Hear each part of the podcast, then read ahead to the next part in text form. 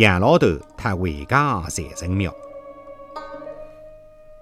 辣辣清嘉庆年间，辣辣上海县城老西门外有得个村落叫回家巷里居中空旷处有一棵大的杨柳树，是前洋人家协会商业行内大事之处。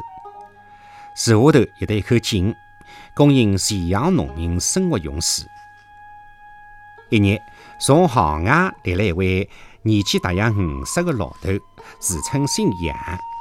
伊赶路赶急了，嘴巴上去赶，就从井当中打上了一桶水。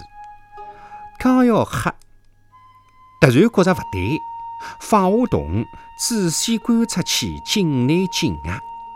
迭个辰光，有得几个村妇要打井水、打菜、做饭，侪拨伊制止了。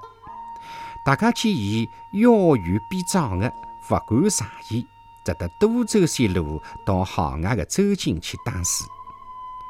伊几次三番阻止大家用井水，大家侪觉着十分奇怪，又没人敢去问，就搿能样子僵持到了吃中饭的辰光。辣辣田里向耕作的男人陆续回行了。迭个辰光，有得一个抱小囡的年轻妇女路过此地。因嘴巴干要叼井水吃，杨老头上前制止，两个人就争吵起来。农民闻声纷纷围拢来看，大家侪指责老头不尽情理。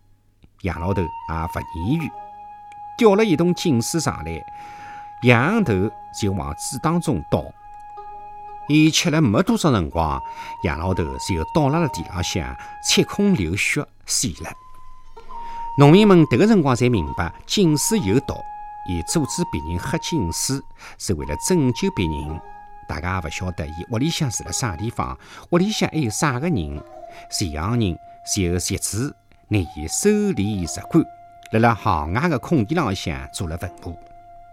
后来回家有人到上海城里向去守关节的辰光，拿杨老头研究前行人的事体告诉了城里向人。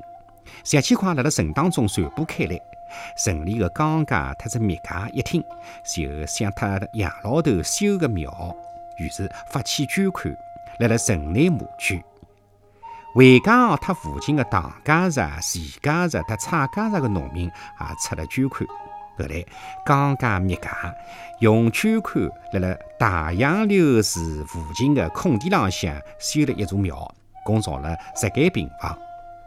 庙里向供奉啥个佛像呢？刚刚灭家根据村民对杨老头的描述，认为是财神菩萨现身救众人。大家觉着有道理，就称财神庙，供奉财神菩萨，并拿杨老头的牌位放辣了庙里向受香火。